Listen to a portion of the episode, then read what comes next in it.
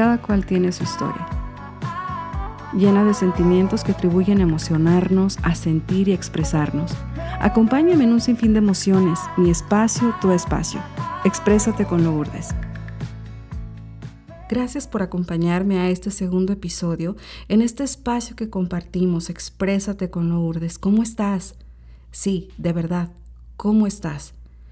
En este mundo de confusión aún lograremos trascender. Yo te propongo un respiro inhalando paz, libertad y el sentirte vivo. Y ese exhalamiento vamos a liberar nuestros miedos, preocupaciones y todo lo que nos entristece.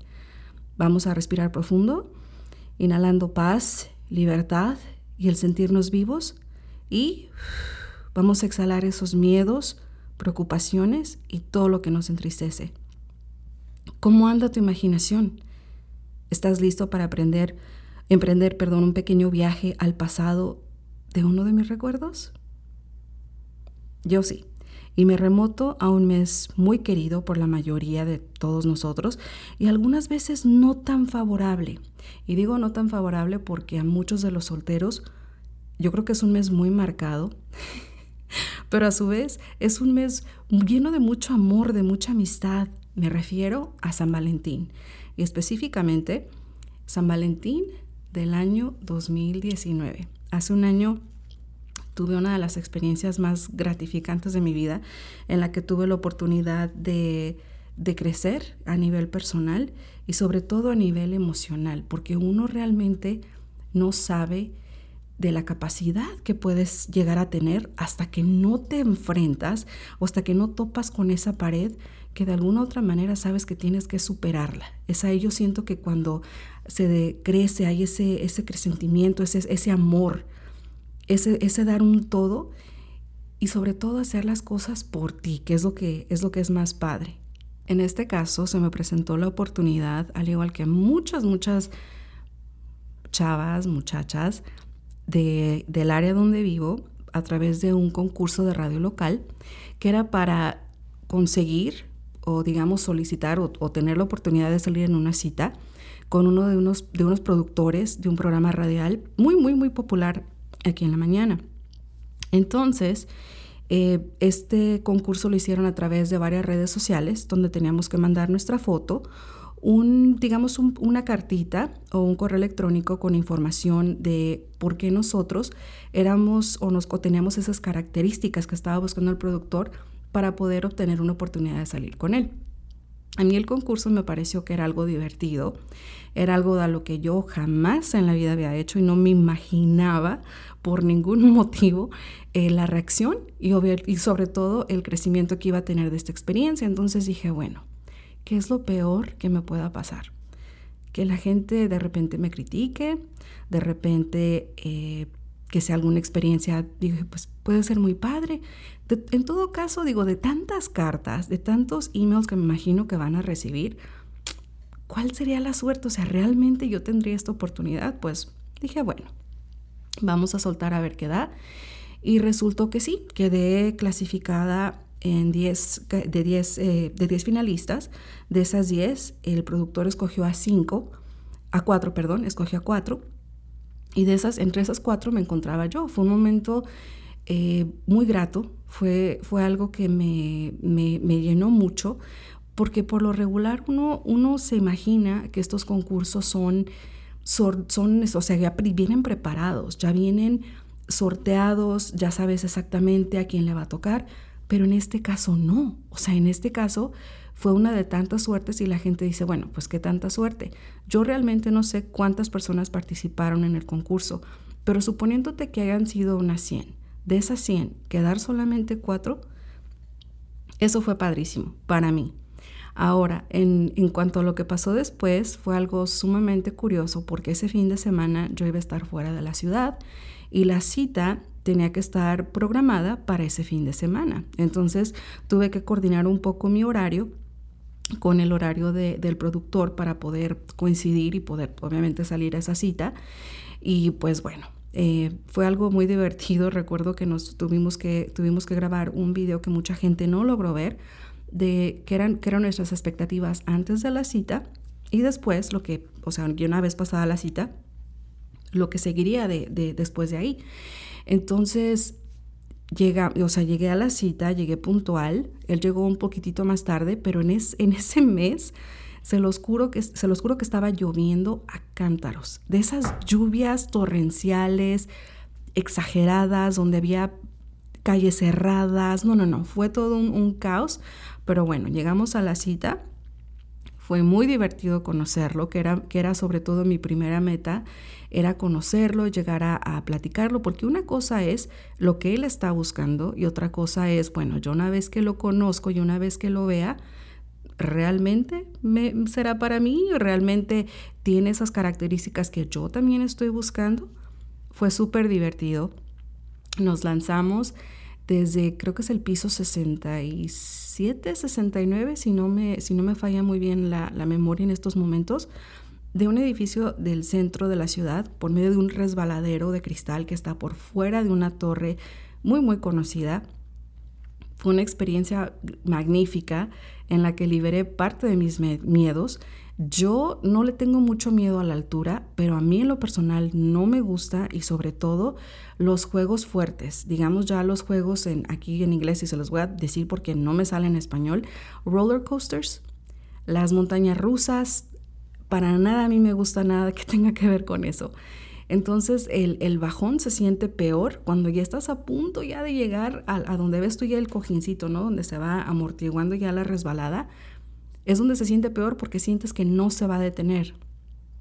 Fue yo creo que para mí la, una de las peores partes de, de, estar ahí, pero una vez en cuanto lo superé dije, wow, o sea, no estuvo tan mal. De hecho, me divertí, lo conocí, me di cuenta que es un, es un productor con una gran calidad humana, es un ser humano excelente, excelente persona, tiene, tiene un, alma de niño, pero a la vez tiene, tiene ese corazón enorme, o sea, siempre está dispuesto a dar. En todo momento fue risa, fue, fue diversión. En sí no la pasamos increíble. De ahí, eh, durante toda esa semana, antes del 14 de febrero, estuvieron dando diferentes tips o diferentes eh, videitos que pusieron en línea por medio de la estación de radial de cómo, nos había, cómo le había ido a él en cada una de sus citas fueron emociones muy padres, fueron, fue muy padre ver cómo cada, cada una de nosotras eh, desarrollaba y, hacía cada quien diferentes cosas. Y después el final consistía que el 14 de febrero, ese día él iba a elegir a una de las finalistas. Ahora, hasta este momento, yo no sabía absolutamente nada porque no se nos había comunicado nada por radio, excepto el día anterior. Se nos pidió que por favor si pudiéramos asistiéramos al programa matutino el 14 de febrero para que ellos a través de la radio publicaran quién había sido la persona con la que a José, y digo su nombre, le gustaría, digamos, conocer o, tratar un poco más a esa persona. Perfecto, se llegó el día eh, yo recuerdo que me levanté muy temprano, salí tempranísimo de casa. El tráfico de verdad era un, un caos, o sea, todo totalmente inundado. Recuerdo que tuve que bajar por diferentes calles. En fin, llegamos a llegué a la estación, llegué más tarde de lo que yo anticipaba con todo y mi, y mi tiempo que me había tomado causa de este tráfico. Y a mí realmente fue lo que me dio más pena, o sea, no poder llegar a tiempo para poder estar ahí el programa se siguió transmitiendo eh, a través de la radio y en ese momento me di cuenta que él obviamente había escogido a otra persona, que yo igual me dio gusto porque de todas maneras mucha gente se imaginaba que, no sé, que era lo peor del mundo. Yo para mí me cuesta mucho trabajo, a menos que sea amor a primera vista, que yo no lo he experimentado nunca, pero a mí me cuesta mucho trabajo entender cómo una persona se puede enamorar así, o sea, en, un solo, en, un, en una sola chispa. Yo a mí no me ha pasado, pero lo que sí que me dio gusto, porque cuando una persona es sincera y cuando una persona realmente quieres tú ver la felicidad en otros, no te enfocas tanto en si esa persona es para ti o no, o sea, simplemente abres tu corazón y si la felicidad en ese momento o si él sentía, digamos, la necesidad o que encontró posiblemente más cosas con las que se relacionaba con, esa persona en ese momento, es simplemente dejarlo ir y obviamente hacer, hacer que las cosas sigan fluyendo y que sigan, siga esa amistad sobre todo, que fue en mi caso lo que sucedió. Mucha gente estuvo con emociones encontradas, algunas sí se molestaron y me lo hicieron saber por medio de las redes sociales. Hubo un sinfín de personas que, que estuvieron muy en desacuerdo con el, con el final, pero de igual se agradece. Yo de verdad no me di cuenta de todo el apoyo de esa gente que yo no conocía, simplemente me di a conocer a través de ese programa y de ese pequeño segmento que hicieron en especial para el 14 de febrero. Y me quisieron mucho y se sintió muy padre.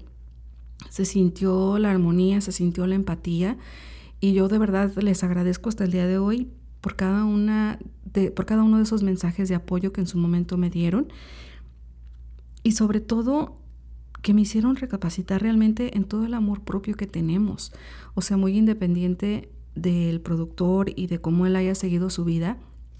Hasta ahorita creo que nos llevamos muy bien, somos muy grandes amigos y eventualmente, o sea, hemos coincidido en, algunos eventos, pero siempre queda esa, esa amistad ahí.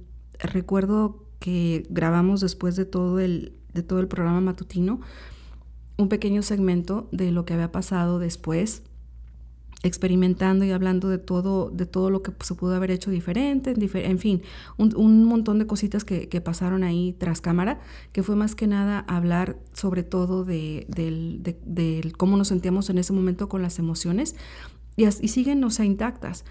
Eh, la productora, de hecho, me comentó que estaba muy triste y me decía, yo de verdad pensé que ibas a ser tú. Y en ese momento le dije, no, no te sientas triste, porque gané yo más entre comillas, que cualquier otra persona.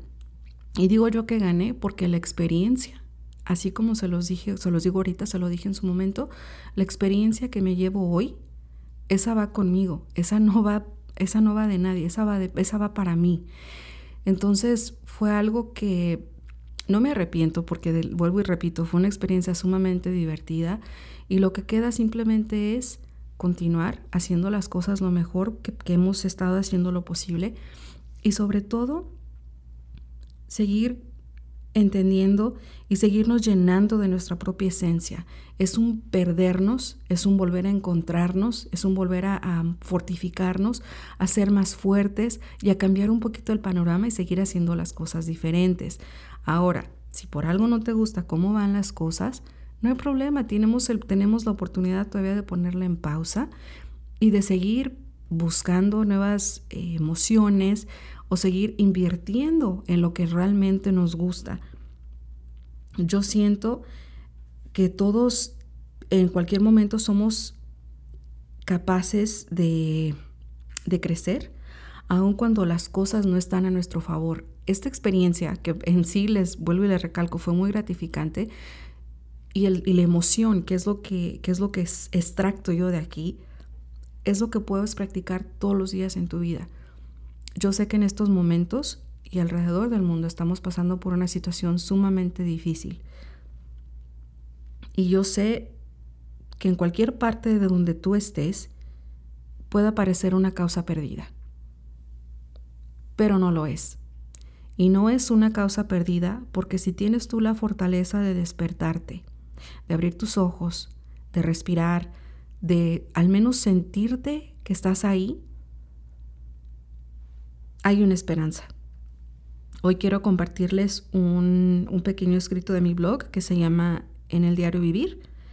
Espero que les guste y dice así.